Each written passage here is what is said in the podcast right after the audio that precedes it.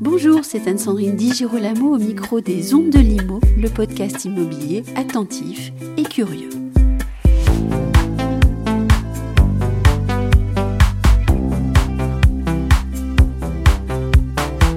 Olivier Landrevi, président de CAFPI, est notre invité pour cet épisode consacré au taux d'usure.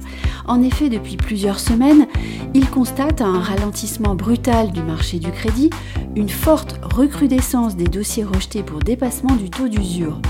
Qu'est-ce que le taux d'usure? Comment est-il calculé? Quelles propositions notre invité suggère-t-il pour remédier à la situation? Eh bien, c'est tout de suite. Olivier Landrevi, bonjour. Bonjour Anne-Sandrine. Vous alertez les pouvoirs publics sur une augmentation très forte des rejets de dossiers d'accès au crédit pour dépassement du taux d'usure. Avant de revenir sur cette information, on va peut-être reprendre les choses dès le début et dire ce que c'est que le taux d'usure et comment est-ce qu'on le calcule. Le taux d'usure, c'est le taux maximal auquel les banques peuvent prêter. Donc elles ont interdiction de prêter à un particulier au-dessus de ce taux. Actuellement, euh, on parle d'un taux de 2,4% euh, pour des prêts à 20 ans ou plus. Donc pour les prêts immobiliers, c'est 2,40.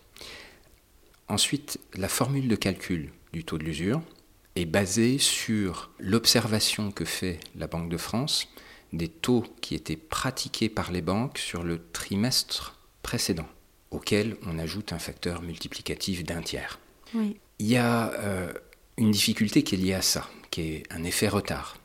Parce que ça veut dire que des taux qui étaient pratiqués par les banques au mois de janvier 2022 vont continuer à avoir un impact sur le taux de l'usure qui est en vigueur jusqu'à fin juin 2022. Donc il y a jusqu'à six mois de décalage. Mais la réalité est pire encore, puisqu'en fait, la mesure qu'utilise la Banque de France sur les taux pratiqués au, au, trimestre précédent est une mesure en date de décaissement.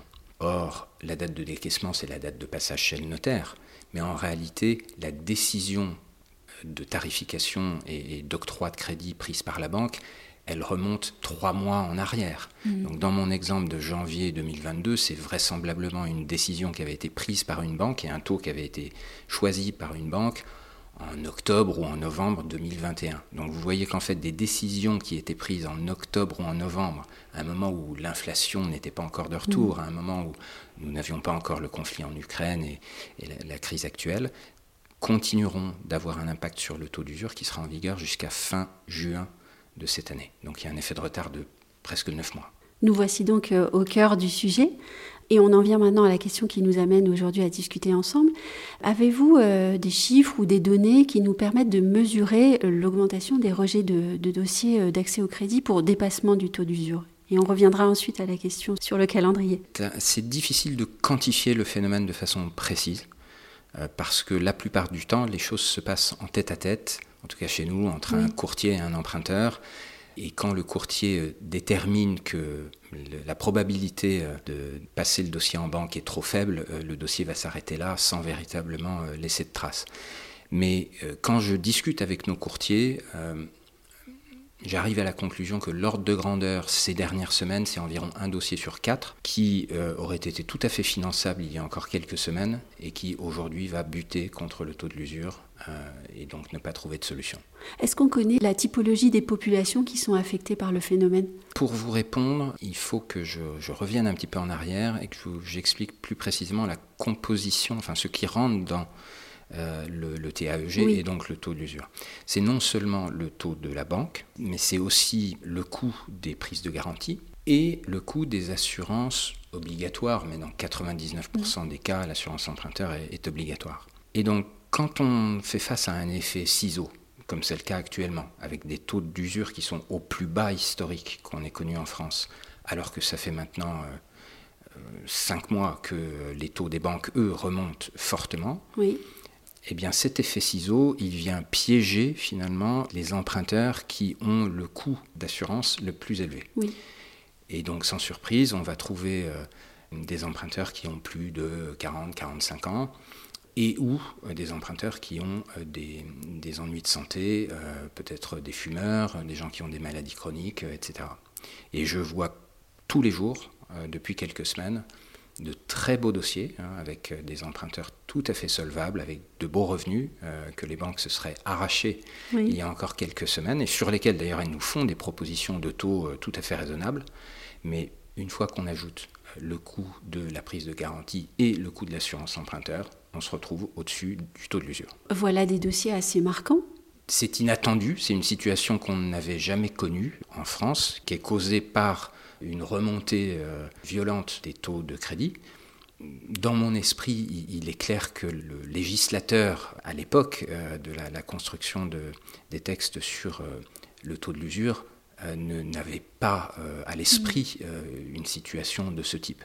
Et le paradoxe aujourd'hui, c'est de se dire que finalement, cette loi dont la vocation était de, protéger les emprunteurs, les empêche aujourd'hui d'emprunter à plus de 2,40.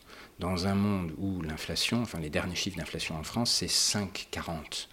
Donc on a l'opportunité d'emprunter, y compris le coût de l'assurance et des garanties, à 3 points en dessous du taux de l'inflation.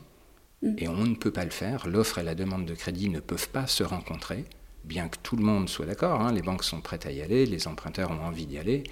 Et malheureusement, l'offre et la demande de crédit ne peuvent plus se rencontrer du fait de cette réglementation un petit peu obsolète, ou en tout cas qui n'avait pas prévu la possibilité d'une remontée des taux aussi euh, rapide. Est-ce que ça met aussi en question la capacité euh, des instances étatiques et économiques de gérer la crise?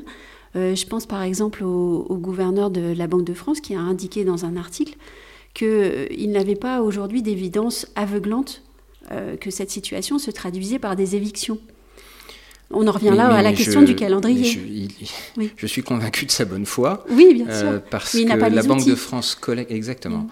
La Banque de France collecte auprès des banques des statistiques de production de crédit qui sont basées sur les décaissements.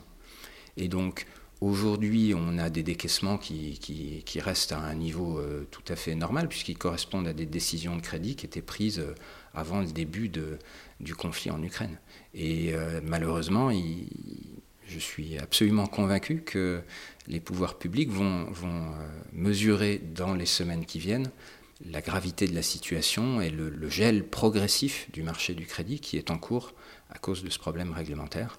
Euh, mais elles le feront euh, avec retard parce qu'elles euh, n'ont pas la bonne grille de lecture malheureusement. Vous qui avez la bonne grille de lecture et la pratique, quelles suggestions faites-vous? J'ai fait deux suggestions, après je conçois qu'il puisse y en avoir d'autres, hein, mais, mais, en tout cas il faut se poser la question de l'évolution de cette réglementation. Moi, mes deux propositions, ce serait tout d'abord de sortir le coût de l'assurance de cette équation parce que le coût de l'assurance, euh, il dépend de beaucoup de choses, mais il ne dépend absolument pas du contexte de taux. L'assurance ne coûte pas moins cher quand les taux sont bas ou plus cher quand les taux sont hauts. L'assurance, le coût de l'assurance, il dépend de votre situation personnelle, de, votre profil de risque.